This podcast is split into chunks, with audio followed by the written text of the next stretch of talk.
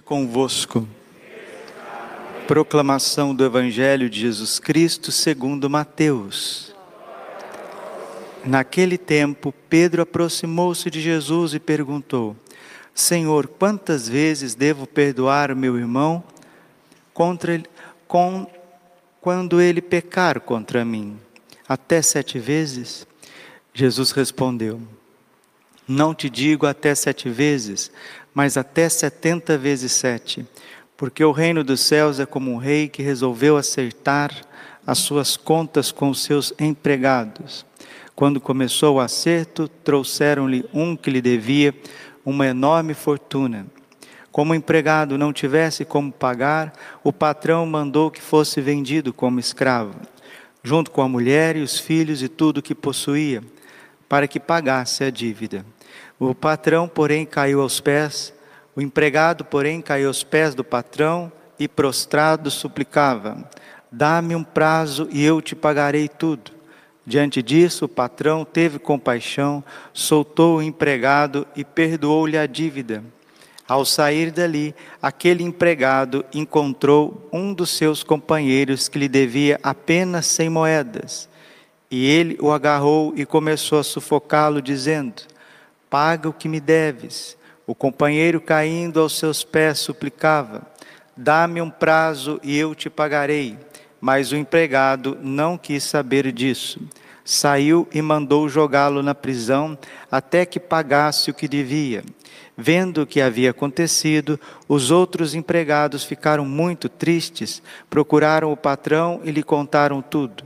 Então o patrão mandou chamá-lo e lhe disse: Empregado perverso, eu te perdoei toda a tua dívida, porque tu te suplicaste. Não devias também tu ter compaixão do teu irmão, como eu tive compaixão de ti? O patrão indignou-se e mandou entregar aquele empregado aos torturadores, até que pagasse toda a sua dívida. É assim que o meu Pai que está nos céus fará convosco, se cada um não perdoar de coração o seu irmão. Palavra da salvação.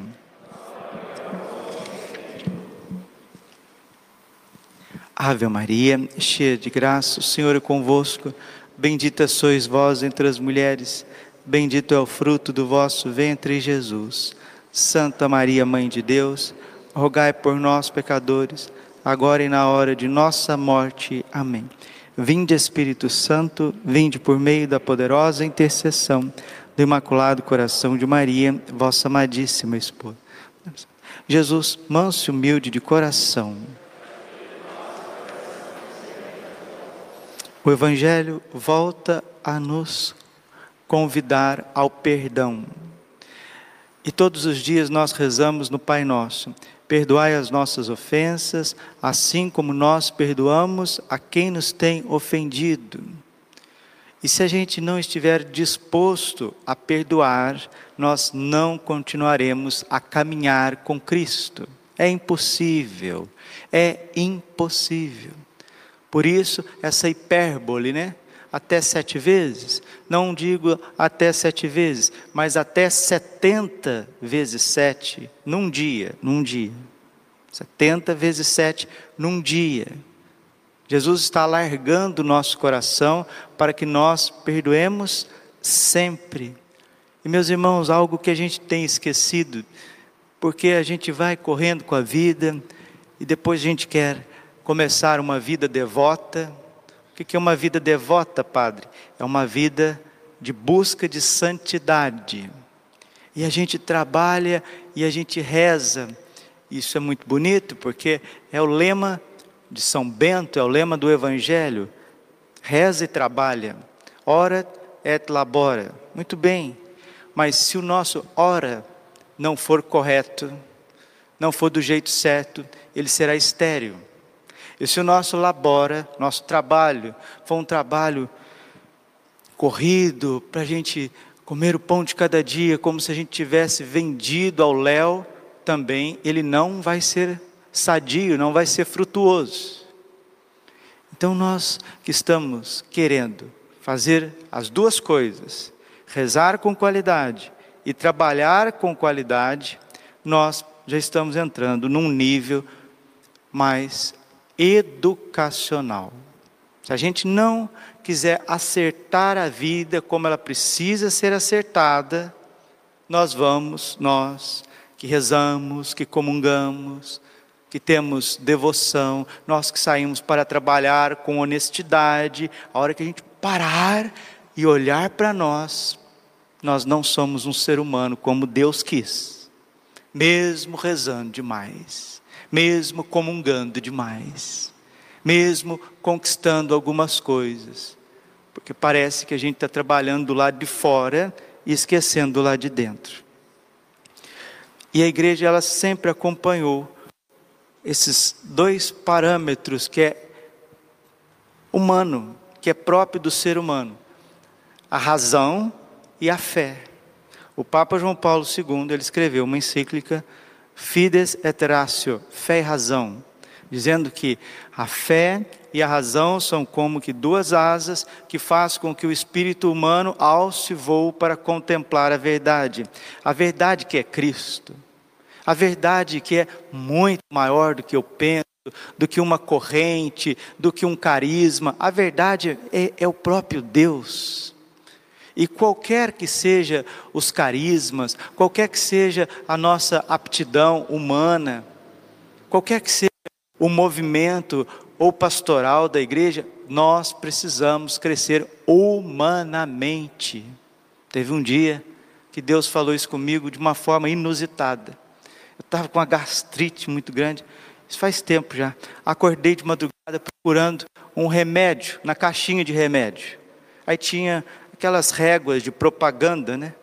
Era três horas da manhã, estava escrito ali.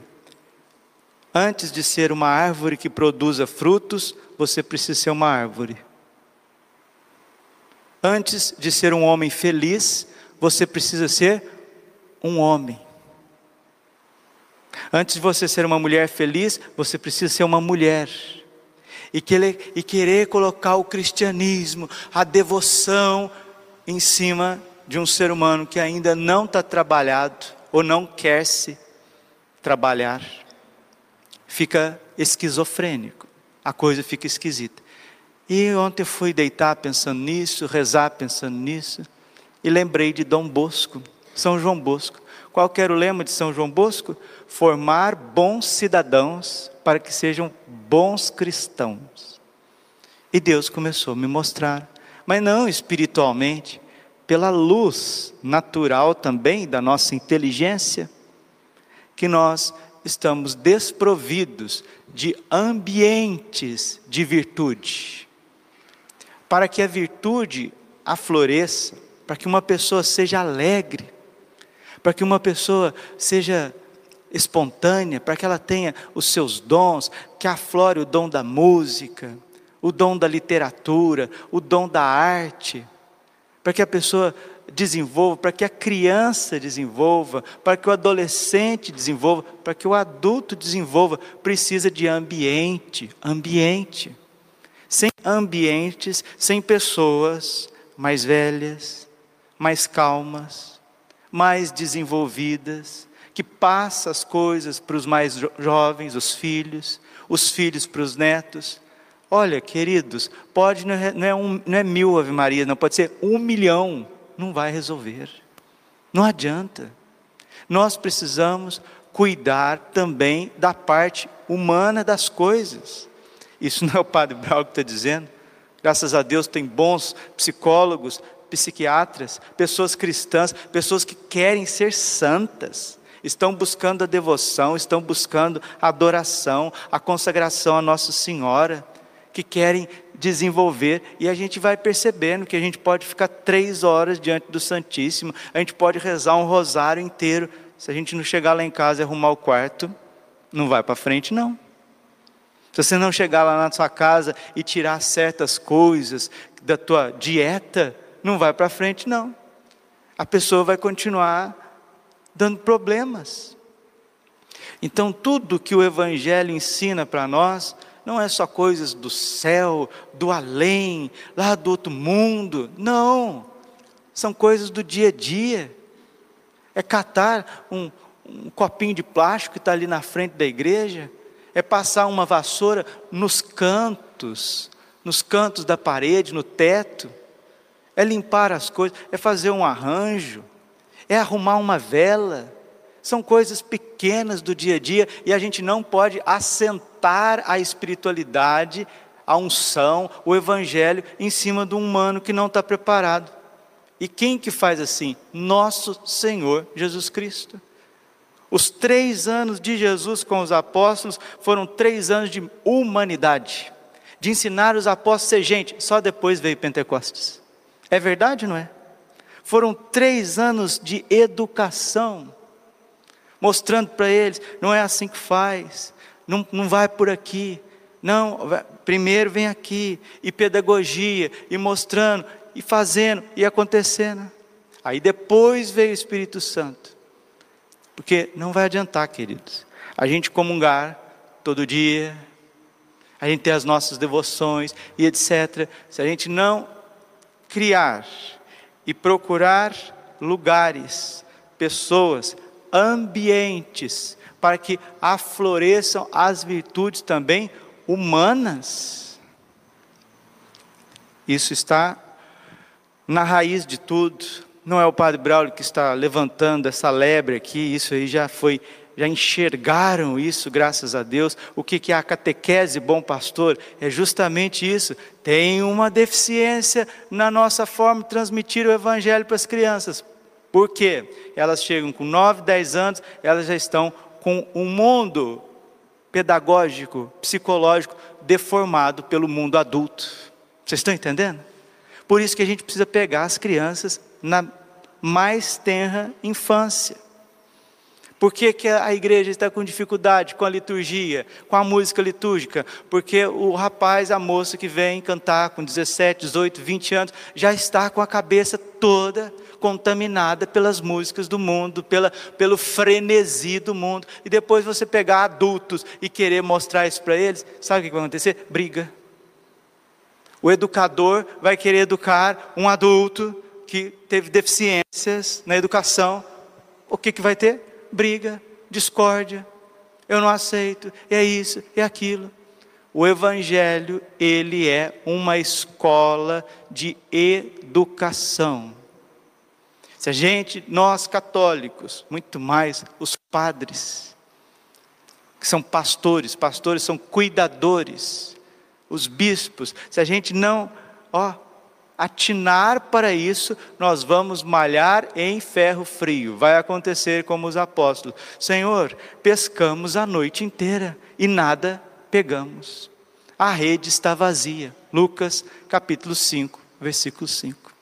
Então vamos pedir a Deus, Nossa Senhora, São José, São João Bosco, nessa missa, que a gente não reze com aquela afetação, com aquela pressa, que a gente não vá para o nosso trabalho com aquela pressa, com aquela. Porque nós fazendo assim, nós vamos chegar no final do dia e às vezes a gente não vai ter paciência com o marido, às vezes a gente não vai ter alegria conosco mesmo, às vezes a gente não vai ter sensibilidade com o irmão dentro da nossa casa. E olha que nós rezamos, e olha que nós trabalhamos mas a gente vai chegar nos ambientes, ambientes, e nós não vamos encontrar o Evangelho no ambiente. Aí depois a gente quer mudar o ambiente com muita oração, muita oração, muita oração. Você sabe que eu amo a oração, eu incentivo a oração por onde que eu passo. A oração é o respiro da alma, de Santa Teresa d'Ávila.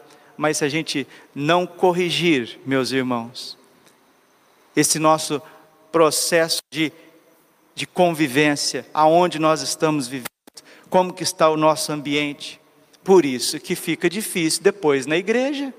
Por isso que nós não temos, às vezes, depois na igreja, aquela qualidade, aquele esforço, talentos, dons para servir, para trabalhar, para fazer as coisas com esmero, fazer as coisas com, com, com amor, como precisa ser feito, com equilíbrio. Isso a gente vê no seminário. Os meninos ficam oito anos no seminário oito, dez anos no seminário. E qual que é a luta do seminário? Equilibrar as coisas. Você acha que no seminário não reza? Ah, acorda todo dia, quatro e meia da manhã, e vai dormir dez horas da noite com o Santíssimo exposto e tudo mais. E qual que é a luta do seminário, de todas as formações seminarísticas? Qual que é a luta do psicólogo, psiquiatra que está lá no, no, no seminário ajudando os meninos? É justamente isso, é a identidade de cada um. Aí depois o padre fica padre, vai para a igreja, vai para a paróquia, aí ele tem que sair correndo, dando a demanda de tudo. Não, não, não, não, não. Essa não é a igreja católica de nosso Senhor Jesus Cristo, não. Essa não é a proposta de Jesus. É uma proposta onde que a coisa começa na mais tenra infância. E nós, adultos, vamos transmitindo um mundo de virtudes, um lugar de virtudes para as crianças. E desculpe, meus queridos, isso não tem. Isso não tem. Por isso, tantos desequilíbrios na ordem espiritual, tantas confissões mal feitas, tantas pessoas tristes, tantas pessoas abatidas, tantas pessoas rancorosas, tanta dificuldade de perdoar, tanta dificuldade de aprender coisas puras e simples. Vocês estão entendendo? Conversava com pessoas, né?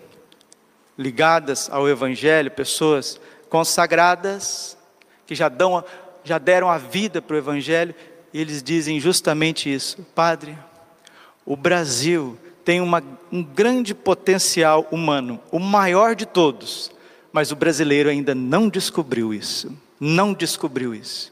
A nossa terra é uma terra bendita, mas a gente ainda não descobriu isso. O nosso povo é um povo ordeiro, um povo bom, mas ainda não descobriu isso.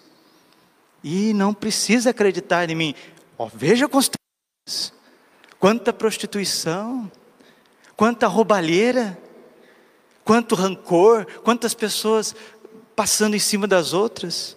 Mas hoje, né, no Evangelho, Jesus fala desse perdão incondicional, ou seja, começar sempre, começar de novo, cada momento. E não adianta, queridos, se a gente quiser crescer, e se a gente quiser realmente reverter esse quadro, Deus vai pôr o dedo na nossa ferida, né? São João da Cruz, São Francisco de Sales, Santo Afonso de Ligório, os grandes pais espirituais, diretores espirituais, todos os seus escritos, primeiro é para nos quebrar, depois é para nos construir. Porque a gente já quer vir, rezar e pronto. Não dá certo. Aí depois a gente quer chegar na casa, na onde a gente vai, no trabalho, não existe ambiente. Aí a gente quer profetizar, a gente quer rezar, a gente quer falar e a gente quer fazer. E o povo tem que ficar bom, tem que converter. Não existe ambiente. Não existe uma cultura humana de valores. Perdoa, começa de novo. E aqui Daniel nos diz: Daniel 3,40. Que bonito, é uma promessa. E como nos sacrifícios de milhares de cordeiros gordos, assim se efetue hoje o nosso sacrifício em tua presença. Deus não deixará de ver o nosso sacrifício, a nossa busca, a nossa entrega, esse esforço das seis horas da manhã, esse esforço do rosário, o esforço das novenas, o esforço da vida íntima, daquela, daquela oração interior, de boas comunhões, Deus não deixará de recompensar esse esforço, esse holocausto. Holocausto é isso, é holocaustos, esse queimar tudo, que Deus consuma o nosso coração, que Ele consuma a nossa vida, para que a, a geração que está vindo aí dos nossos filhos, dos nossos netos, encontra ambientes católicos ambientes humanos onde possa florescer as virtudes, senão não vem vocações, senão não vem alegria, senão não vem o desenvolvimento do Evangelho, que ele deve discorrer como o corpo que vai crescendo, neném, criança, adolescente, jovem, homem maduro, a fé também precisa desenvolver como uma semente. E, a semente, uma árvore se desenvolve em ambientes, meus irmãos queridos. E como nos sacrifícios de milhares de cordeiros gordos, assim se efetue hoje o nosso sacrifício em tua presença, e tu faças que nós te sigamos até o fim. Não se sentirá frustrado quem põe em ti a sua confiança. Daniel 3,40. Não se sentirá frustrado quem põe em ti a sua confiança. Fazendo eco a Isaías 49, 23. Não fracassa todo aquele que a mim se confia. Não se sentirá frustrado aquele que colocou a sua confiança em mim. Mas tenha claro que nós somos navios quebra-gelo que nós vamos trabalhar, nós vamos nos entregar, nós vamos nos consumir como uma lenha é consumida pelo fogo, para que a próxima geração comece a colher frutos. Seus filhos e os seus netos. E precisamos de um pequeno resto, como diz Daniel. Um pequeno resto, ao menos um pequeno resto, que tenha coragem de fazer isso. Coragem de ir à frente, coragem de fazer um trabalho dobrado, triplicado, triplicado. Isso chama-se reparação. Por isso que você é, tão, você é tão cansado.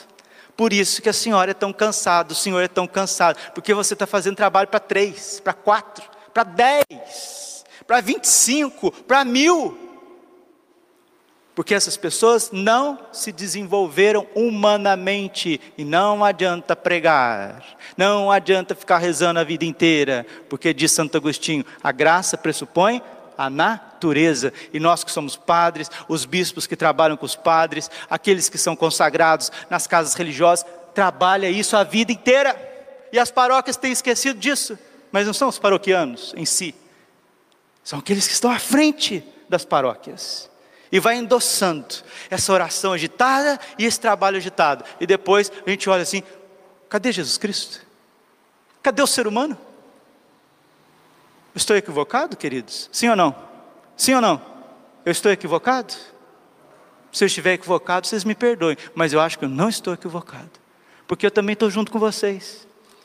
A, a dificuldade de vocês, a dor de vocês, o drama de vocês é meu.